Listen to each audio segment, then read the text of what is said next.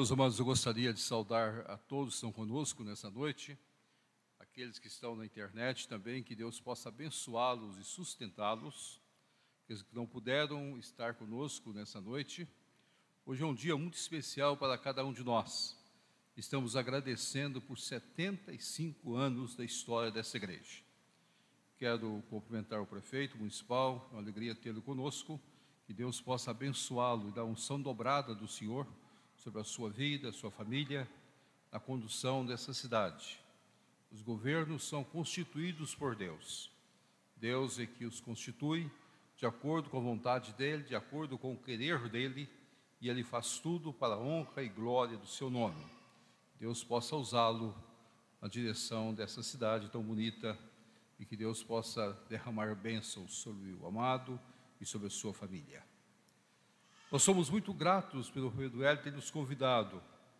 Esse convite já veio de algum tempo, mas infelizmente eu estava preocupado com a pandemia. Cheguei a ligar para ele, disse: Vamos ter mesmo culto, mesmo com todas essas preocupações. Ele disse: Nós vamos seguir todo o protocolo.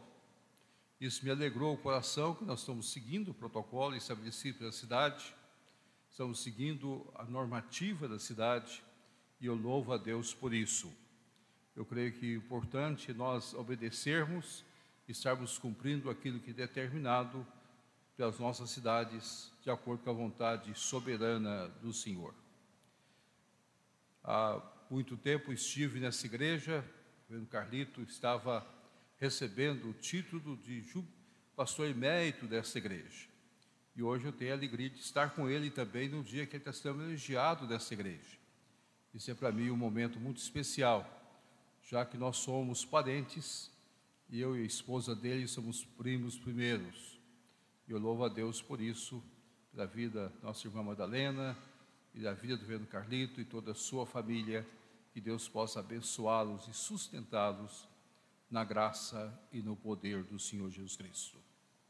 Eu trago a saudação da minha igreja em patrocínio Estou lá já há 39 anos como pastor desta igreja. Tem sido momentos muito especiais conviver nesse período de pandemia com a igreja, com o povo. Hoje pela manhã tive a oportunidade de pregar na igreja e depois que nós viajamos para cá, a viagem é curta, é rápida, não demora tanto tempo e chegamos com muita alegria aqui na cidade. Mas eu trago a saudação da minha igreja, do meu conselho, e daqueles queridos irmãos aí de patrocínio, do Instituto Bíblico Eduardo Lene, que tem uma história ligada a esta região e a esta igreja, onde eu tenho o prazer de ser diretor já há alguns anos e como professor há 46 anos. Alguns irmãos podem pensar, mas o senhor já está bastante idoso. Eu já estou com 70 anos. Louvo a Deus por isso completei 70 anos este mês. Isso tem sido uma alegria muito grande ter o prazer de ter completado 70 anos, ainda estar ativo, com grandes desafios e com grandes projetos de acordo com a palavra de Deus e o chamado de Deus. O nosso texto de estudo nessa noite é uma das cartas singulares do apóstolo Paulo.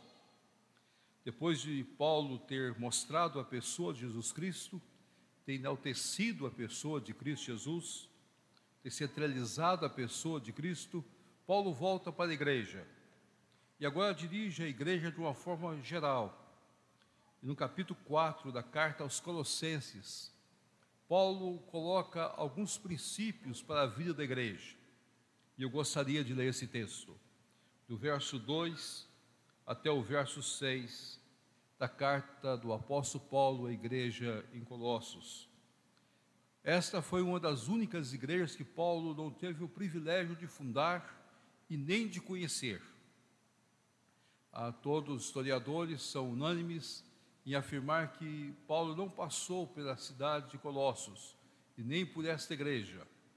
Ele só ouvia notícias a respeito dessa igreja, do seu ministério, do seu trabalho e ele escreveu a carta recebendo as notícias quase do seu fundador, que fora Epáfras, o homem que Deus escolheu para plantar a igreja, pastorear a igreja, e fora companheiro de Paulo, E Paulo então escreveu a esta igreja falando da pessoa de Cristo, da excelência de Cristo Jesus, a advertência aos falsos profetas, os deveres da família. E no capítulo 4 ele volta agora para a visão geral da igreja. E é esta visão que eu gostaria que nós pudéssemos expô-la nessa noite, a partir do verso 2. Perseverai na oração, vigiando com ações de graças. Suplicai ao mesmo tempo também por nós, para que Deus nos abra a porta à palavra, a fim de falarmos do mistério de Cristo, pelo qual também estou algemado, para que eu o manifeste como devo fazer. Portai-vos com sabedoria para com os de fora, aproveitai as oportunidades. A vossa palavra seja sempre agradável, temperada com sal, para saberdes como deveis responder a cada um. Vamos orar. O Pai, fala ao nosso coração, fala às nossas vidas, ministra para nós, para que nós possamos entender o desafio da tua graça nos dias em que nós vivemos, nos momentos que nós estamos passando. Derrama a tua bênção sobre nós, para a glória, para a honra e o louvor do teu nome. E em nome do teu Filho Jesus é que nós oramos. Amém. Meus amados, este é o final desta carta, ou este texto é o final desta carta, no capítulo 4. São somente quatro capítulos. Paulo procura mostrar a excelência da pessoa de Cristo Jesus, nossas relações com o Senhor Jesus Cristo, o perigo de doutrinas estranhas entrando no seio da igreja, e agora está dirigindo de uma forma muito particular para a igreja. Está dirigindo para a igreja a qual ele não conhece, mas ele gostaria que a igreja tivesse princípios que pudesse dar de fato à igreja o sentido de ser igreja. O papel da igreja, o ministério da igreja, a função da igreja e como a igreja deve se comportar. Muitas vezes nós olhamos a igreja e lembramos das doutrinas que nós temos, lembramos da fidelidade que nós precisamos ter à palavra, mas a grande pergunta que em muitos lugares é colocado para nós, como a igreja deve portar-se na sua vida diária, na sua vida como igreja, com o povo eleito do Senhor. Nós reconhecemos a nossa eleição, nós reconhecemos aquilo que Deus faz por nós. Nós reconhecemos que devemos andar em santidade. Nós reconhecemos a nossa justificação como um ato exclusivo de Deus nas nossas vidas. Nós reconhecemos a nossa conversão. Tudo nós colocamos diante do Senhor e louvamos o Senhor por isso. Mas como igreja, a igreja de Cristo Jesus deve comportar e é isso que Paulo vai falar para nós, a partir do verso 2 até o verso 6 deste capítulo 4. E a primeira coisa que Paulo coloca para nós é que a igreja deve ser perseverante na oração, vigiando com ações de graças. Gratidão. Gratidão é uma das coisas mais difíceis no mundo em que nós vivemos. E parece ser esse o grande desafio desde o início do mundo. Quando você olha para Adão e Eva tendo sido feitos por Deus, criados por Deus, eu diria que Adão e Eva deveriam ser muito gratos a Deus por ter dado a eles a existência. Deus colocou normas, e principalmente uma norma bem estabelecida, mas eles poderiam aproveitar de todo o jardim de toda a beleza de tudo aquilo que Deus havia construído e entregue na mão deles, para que eles pudessem cultivar, pudessem viver ali, pudessem aproveitar de todas as coisas. Mas o inimigo tentou, e ele tentou no lado mais sensível do ser humano, o procurar ser igual a Deus. Em outras palavras, quase que Adão e Eva estariam dizendo: Nós é que construímos nós mesmos. Nós somos donos de nós. Nós somos donos das nossas vidas. Isso levou eles a pecarem, a desobedecerem a Deus. O pecado entra no mundo, porque eles perderam a visão da profundeza da gratidão. Nós somos criados por Deus e nós vamos ser gratos a Deus. Quando Israel entra na terra prometida, eles puderam encontrar delícias que eles não haviam plantados, árvores que eles não haviam construído, tudo estava à disposição deles. Quando você lê a descrição bíblica de Deuteronômio 6, você vai compreender as belezas das coisas que Deus colocou diante desse povo.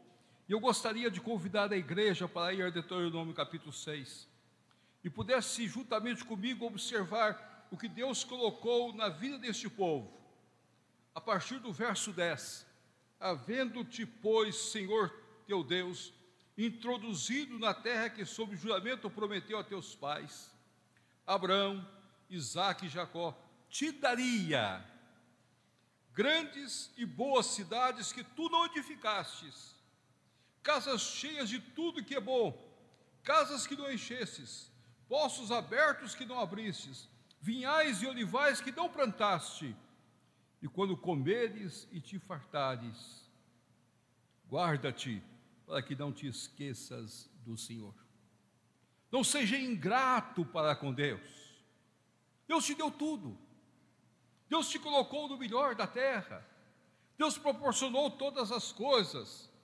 Procure não esquecer do espírito de gratidão nas vossas vidas. Passa-se os anos, e o período dos juízes, e este povo comete os mesmos pecados que Deus havia proibido a essa nação. Vem o período dos reis, dos grandes reis de Israel. Deus levanta um homem como Davi para dirigir a nação. Mas esse povo continua cometendo pecados até ir para o cativeiro. Deus os traz do cativeiro. O Salmo 126, que é o salmo que todos nós gostamos de falar, restaura, Senhor, nossa sorte como as correntes do Negueb. Isto é, dá-nos alegria, Senhor, para sentirmos as tuas bênçãos, o teu cuidado, a tua direção sobre as nossas vidas. Esse povo tem o privilégio de voltar, mas continua um povo duro, temoso, esquece de ser grato a Deus. A igreja também passa por histórias muito semelhantes. E muitas vezes a igreja deixa de perseverar em oração e numa vigilância de gratidão.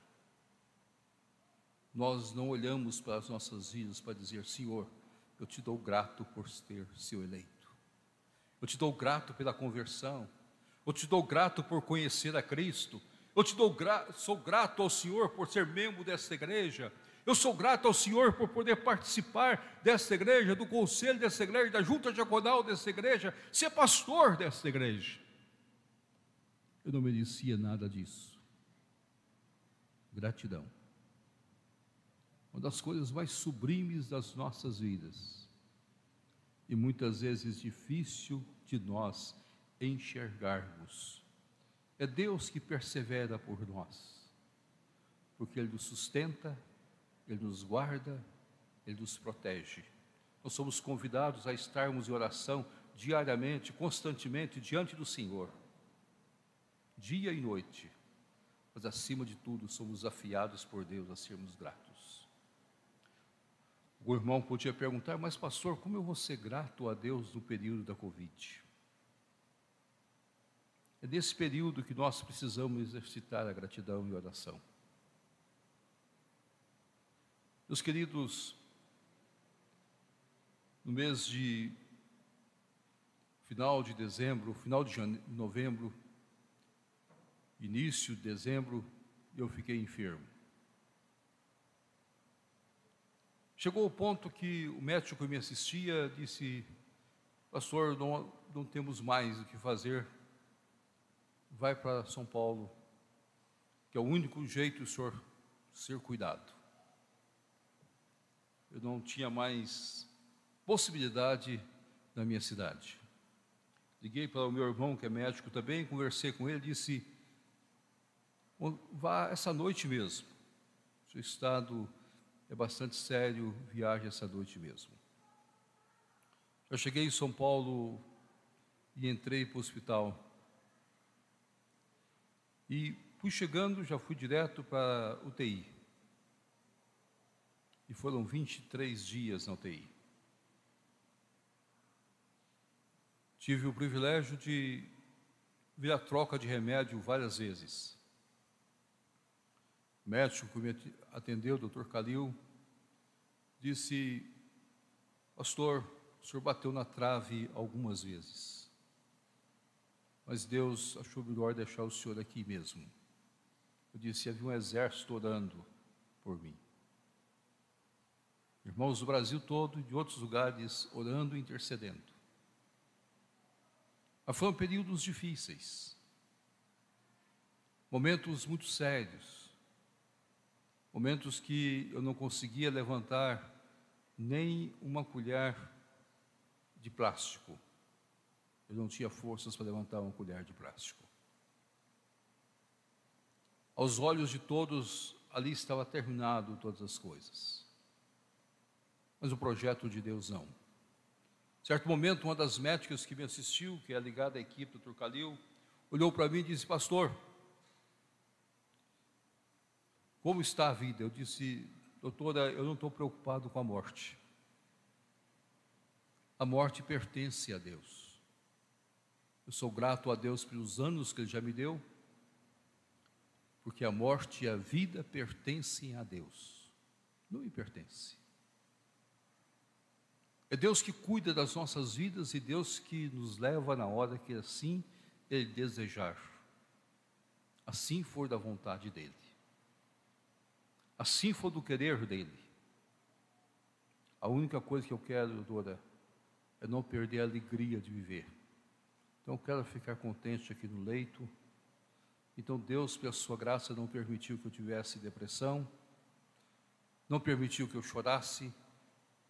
Eu fiquei alegre, sorridente, cantei muitos hinos, li a Bíblia, falava de cor quando não conseguia ler. Conversei com os enfermeiras, enfermeiros, médicos, fisioterapeutas, as pessoas que puderam e eu tive condição de conversar, e tive o privilégio de orar com muitos, dar palavra a muitos, pregar para muitos, e pude dizer para cada um deles: é Deus que faz todas as coisas. Eu agradeço a Deus por ter passado por aquele momento. A gratidão deve ser algum, algo que marca as nossas vidas para sempre. Não há outra coisa a fazer na vida não sermos gratos. Gratos por 75 anos de história dessa igreja. Porque o Senhor tem perseverado por essa igreja. Levantado pastores, levantado presbíteros, levantado diáconos. O Senhor é que tem feito todas as coisas pela vida desta igreja. Mas é interessante que Paulo não fica só olhando para a igreja local. A visão de Paulo é para a igreja no seu sentido geral, universal, como a igreja do Senhor Jesus Cristo. E por isso Paulo coloca no verso 3 uma das coisas mais sublimes. A igreja só cumpre o seu ministério quando ela tem visão missionária. Suplicai também por nós, para que Deus nos abra a, a palavra, nos abra a porta à palavra a fim de falarmos do mistério de Cristo, pelo qual também estou chamado, para que eu o manifeste como devo fazer. Paulo, mesmo no cárcere, está dizendo: Deus, pela sua graça, abra a porta para mim, abre caminhos para mim. Igreja, ore para que eu tenha a oportunidade, interceda pela obra missionária. Achei muito bom quando Estava lendo o boletim dessa igreja, do envolvimento missionário dessa igreja. Se uma igreja é grata a Deus, a igreja tem que ter visão missionária. a igreja decresce à medida que ela perde a visão missionária. A grande crise da igreja na Europa não é uma questão simplesmente do evangelho social, não é simplesmente a causa de liberalismo teológico. A grande crise da igreja no solo europeu é que a igreja perdeu a visão missionária. Perdeu a visão do ir, do expandir, de estar presente. Há pouco tempo depois de viajar para a Europa, tive a oportunidade de viajar para os Estados Unidos e conversar com muitos líderes, e a mesma coisa eu falei a eles. A igreja americana, se não acordar, nossa igreja presbiteriana, se não acordar, ela vai deixar de existir como deveria existir, porque nós estamos perdendo a visão missionária, nós estamos perdendo a visão de pregar aos povos, de interceder pelos outros, de clamar a Deus pelos outros. Nós precisamos, de fato, como igreja do Senhor Jesus Cristo, estarmos presentes abençoando outros, para a glória do Senhor Jesus Cristo. É isso que faz da igreja ser a igreja do Senhor Jesus. É isso que faz da igreja cumprir cada vez mais o seu id. É isso que faz da igreja ser uma igreja atuante aonde ela está. Porque quando a igreja pensa em abençoar outros, ela começa a ser abençoada aonde ela está, pela graça de Deus e pelo poder de Deus. O ministério Gideon, o gideônico, que benção esse ministério na vida da igreja. Nossas igrejas precisam estar envolvidas com esse ministério. O ministério da Junta de Missões Nacionais, a plantação de igrejas no solo brasileiro, a quantas cidades do Brasil, a quantos lugares que nós não chegamos ainda, que desafia a cada um de nós. Desafia o nosso chamado. Há poucos dias eu estava no seminário, num dos seminários da igreja, e a pessoa perguntou, pastor, a igreja está chegando ao momento de dizer que ela não precisa mais orar para que Deus envie obreiros para a sua seara. Eu disse, nunca. Nós precisamos mais do que hoje mais obreiros. Só no estado de Minas, nós precisamos de 500 novos obreiros para suprir todos os campos do estado de Minas Gerais que é o estado que mais tem municípios. E nós temos, chegamos a, a ter 400, ou 400 e poucos obreiros.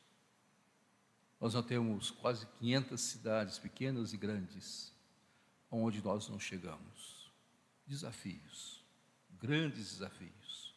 O mesmo nós encontramos em Goiás, o mesmo nós encontramos em São Paulo, o mesmo nós encontramos no Rio Grande do Sul, o mesmo nós encontramos em Piauí, em toda a região do Brasil, nós precisamos de um, um despertamento missionário.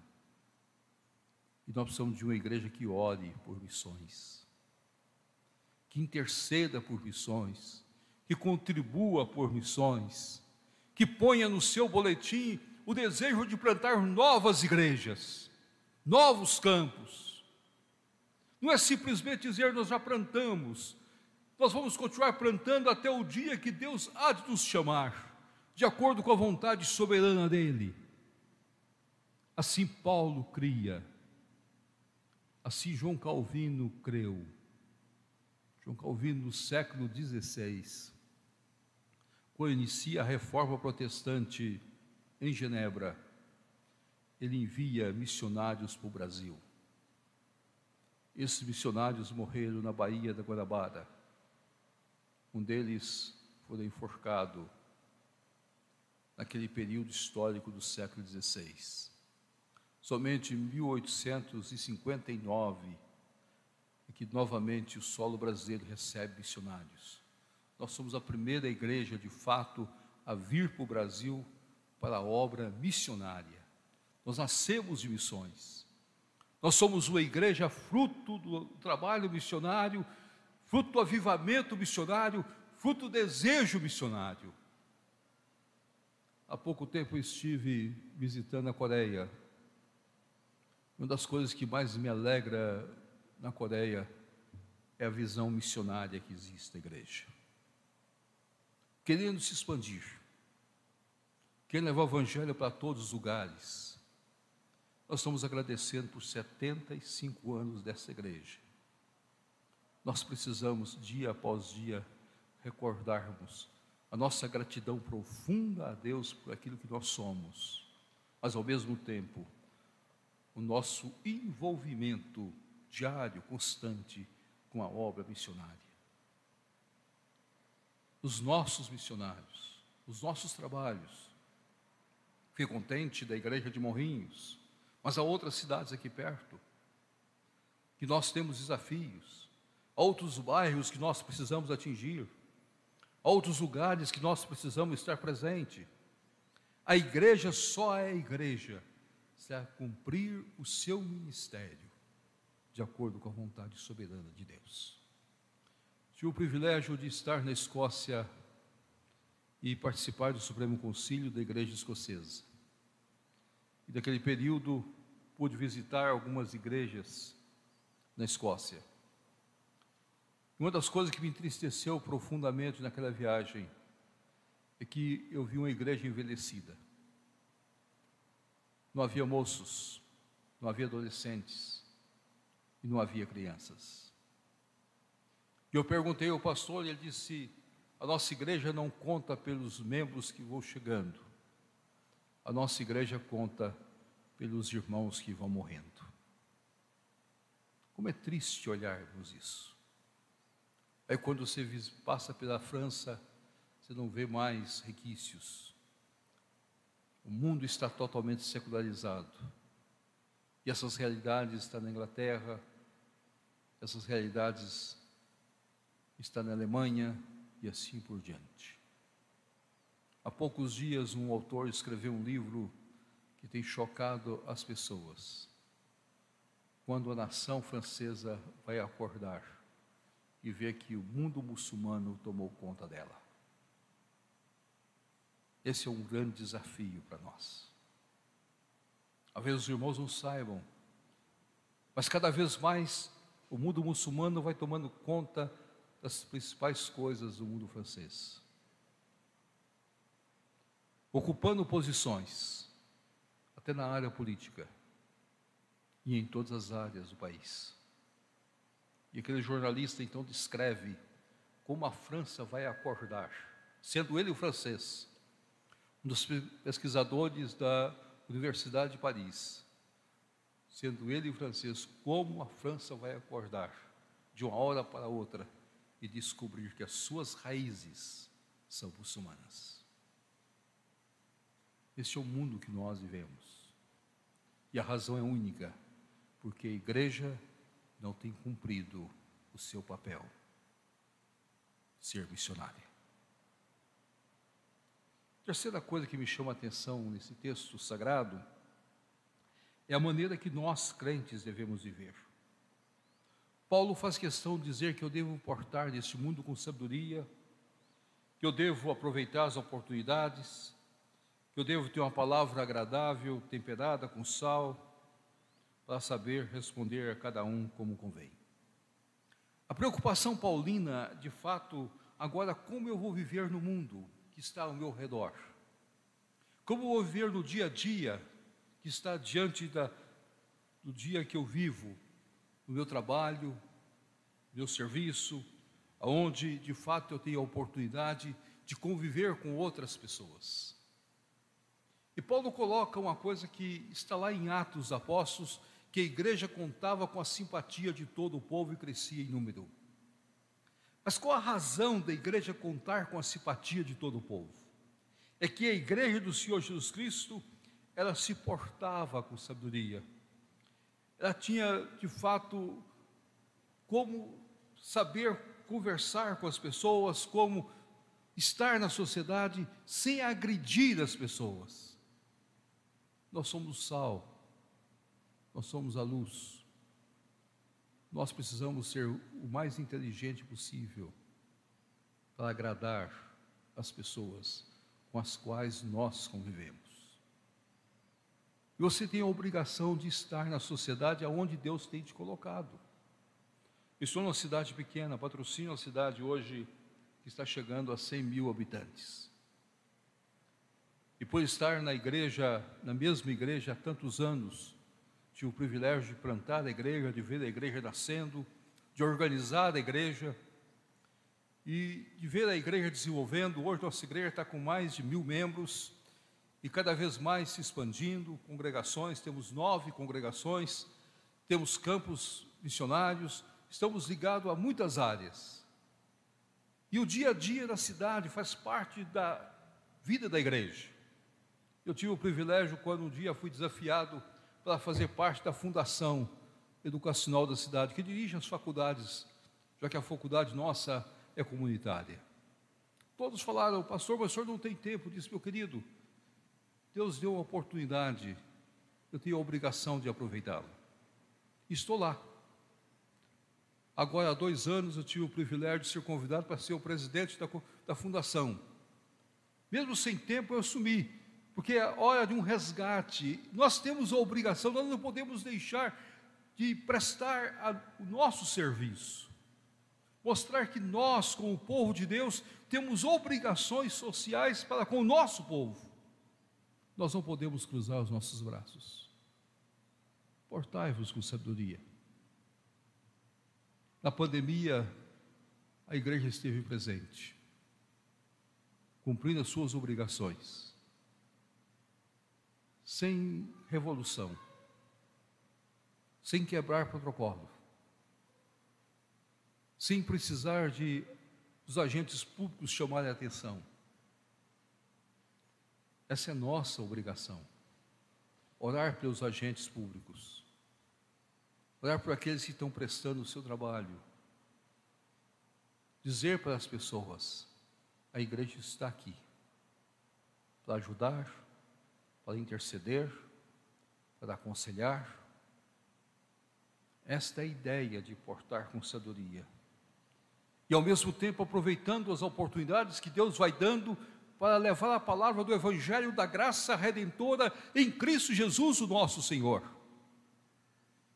Em quantas oportunidades nós tivemos de pessoas pedirem para nós orarmos, de pessoas novas frequentando a igreja, de famílias novas chegando. Nós temos a obrigação de ser o diferencial aonde nós estamos. A igreja de Vida Nova tem a obrigação de abençoar o bairro que ela está. E fazer diferença. Pela maneira que nós, crentes, vamos nos portar. Sabendo que o nosso sustento vem de Deus. Que Deus vai cuidar de todas as coisas para nós. Um dia o irmão da igreja chegou muito assustado e disse: Pastor, como será a minha vida se eu tenho de fechar o meu comércio? Eu disse: Meu querido, descansa no Senhor. Deus vai cuidar da sua vida. E Deus vai abrir novas oportunidades.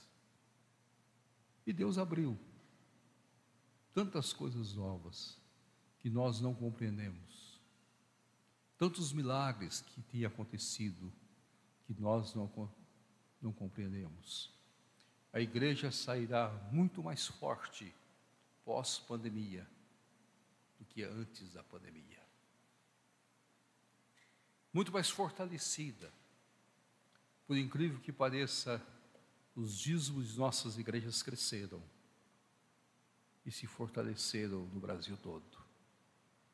Eu tenho viajado naquilo que é possível pelo Brasil quase todo e entendido essas questões. Semana que vem ou da outra semana eu estou na Bahia. Depois vou a Pernambuco. E cada vez mais eu observo como Deus está fazendo as coisas, como Deus está tratando de cada um de nós, como Deus não tem deixado de cuidar do povo dele, das pequenas comunidades, das grandes comunidades, dos pequenos lugares, dos grandes lugares, mesmo levando a sua presença a irmãos muito caros a nós, muito amados nossos. Mas Deus levantando outros. E outros que têm usado com sabedoria e têm uma palavra temperada com sal, agradável, que sabe responder a cada um, mas mais do que isso, não deixando de evangelizar. Igreja existe para evangelizar, para pregar o Evangelho, para anunciar a graça redentora de Jesus Cristo, nosso Senhor. Por isso que esse texto está aqui, colocado na carta que fala por excelência da pessoa de Cristo Jesus.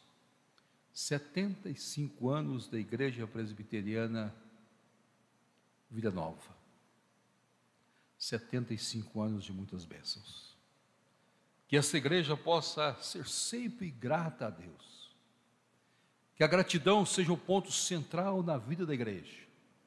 Que cada irmão possa olhar para a sua vida e não pensar, ah, eu sou membro dessa igreja porque eu tomei a decisão. Mas que cada irmão possa dizer, eu sou membro dessa igreja porque Cristo Jesus, pelo Espírito Santo, me trouxe para ser parte dessa igreja, por louvor e honra e glória do seu santo nome.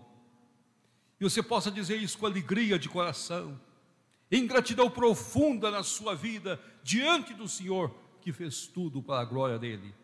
Que cada irmão possa orar por missões orar pelos missionários, contribuir pelos nossos missionários e dizer que a nossa igreja existe para fazer missões para a glória de Deus e que cada irmão saiba se conduzir no mundo em que nós vivemos. Não importa se este mundo jaz no maligno, mas a igreja se conduz neste mundo, porque é a luz de Cristo, a luz do Evangelho, das boas novas da salvação para os homens. Que Deus nos abençoe. Amém.